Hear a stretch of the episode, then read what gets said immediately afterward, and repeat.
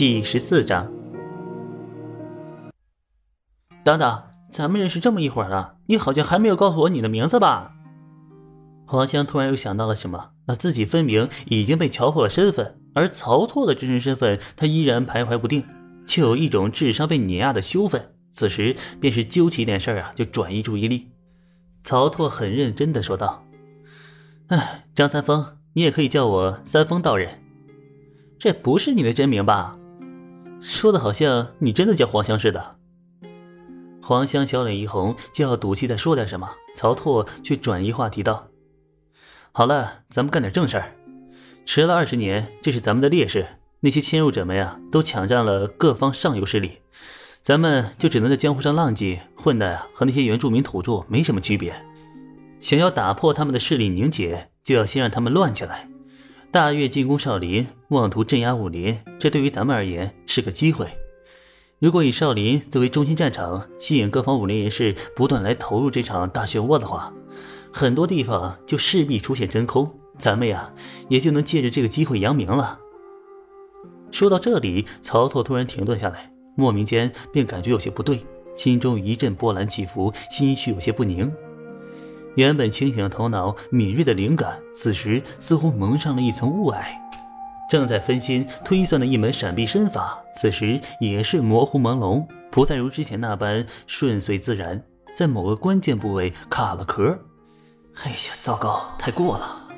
前面这番发言，不自觉搞得自己好像大反派一样。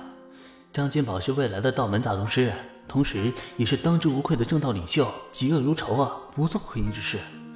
我之前与无名周旋，与黄仙相互试探，都可以看作是一种江湖机变，未曾真有伤人害人之心。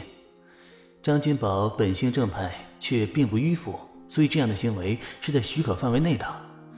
而如今说出这些，好像在幕后造成一番大杀戮，用来成就自身的话，却是违背了张君宝的本性设定。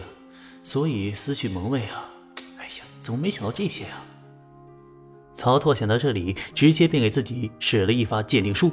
果然呀，前面几样数据都还很正常，唯独最关键的悟性这道出现了折损，从原本的一百五十下降到了一百零七。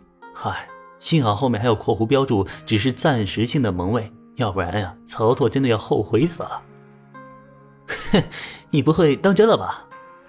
曹拓迅速干笑着，扭头看向黄香，却见黄香的脸色不太好，似乎是因为曹拓刚才的言论有所心动，从而也违背了自身设定，导致某些先天属性下降。只是黄香啊，不像曹拓有鉴定术，可以直观看到数据，唯有本能的察觉到做了有违人设本性的设定，导致身体不适。咱们要扬名，要获得好名字不假，却要走正道，堂堂正正，光明正大。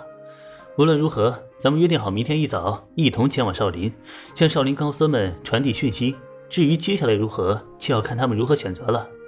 希望咱们的报信能够阻止一场武林浩劫吧。再不济，也要多拯救一些无辜的僧人呀。曹拓接着说道。说完这一番话，原本蒙蔽心神的阴霾似乎也消散去了一些，被封印的悟性也跟着解锁了一些。这就是角色的束缚性。获取某个角色带来的好处与优势，就必然要承担其天性造成的负担与困扰。就是不知郭靖是怎么对抗这种源自角色本身的束缚。看看他现在的所作所为，可与原本郭靖的侠肝义胆和这个憨直大相径庭啊！成功篡夺天下皇权，如今更推行压制江湖武林的决策，主动掀起腥风血雨，在某些人眼中，他怕是已经是大魔头了吧？如此违背本性还没有疯癫，怎么做到的呀？或者说，替代郭靖那个竞赛者天赋异禀，他从内心深处就认为赶朝换代是一种莫大的侠义行为？不至于吧？推翻腐朽的南宋，挽救汉室江山是侠之大者，哪怕占据皇位也没有私心私欲，而镇压江湖武林乃是为黎民百姓谋福祉。毕竟侠以武犯禁嘛。高来高去的武林中人本身确实会对普通百姓的生命财产安全造成极大的威胁与损失。我去，倘若真是这样的话，那这人也太可怕了。他与郭靖的融合绝对是超过一加一的效果呀！即便是当初我痛下决心选择了郭靖的角色，也绝对做不到这种程度。曹操内心感慨着，思维的不顺畅让他感觉很不适应。虽然依旧破格的悟性让他还是天下独一份但是啊，用惯了一千兆的网速，再用五百兆，那感觉啊，不一样，太正常了。好的，好的，你说的对，我辈侠义中人，遇到这种事情就该义不容辞，减少杀孽，拯救黎民苍生，是我们必须肩负起来的责任。黄江此刻也板正起来。像极了几十年前二流武侠剧里的人物，两人相视一笑，一脸正气，却竟然同时默契的不去提少林究竟需不需要他们的提醒。和黄香约定好了第二天碰头的地点，曹拓先悄悄潜入了一间普通的老宅院里，换回了原本的装束，将身形呢也重新恢复到了原本的模样。随后返回少林寺的山下五院，五院内氛围有些凝重。上午曹拓离开的时候啊，分明不是这样的，这是怎么回事呢？显然呀，这五院内的僧人弟子们也收到了风声。身在登封城中，他们的消息来源总是要比山上的同门啊要敏锐一些。一些俗家弟子似乎神情闪烁，悄悄的在收拾包袱，准备离开返乡。几名管事的武僧啊，早不在院中，或许已经回山了吧，去通报消息。看到曹操回来。几名相熟的弟子显得有些神情慌张地和他打着招呼，其中有些人脸上挂着诧异的表情。显然，曹操半天不露面，他们以为曹操是提前收到风声跑路了呢。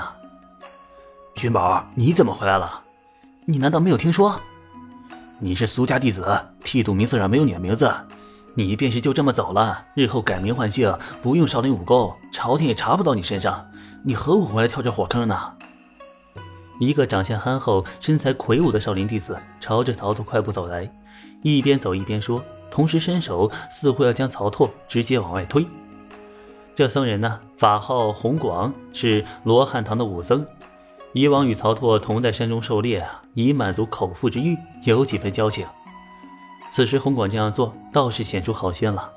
只是弘广还未将曹拓推出门去，便听一僧人喝道：“大难离时。”诸僧皆子故，倒是忘了师门恩重。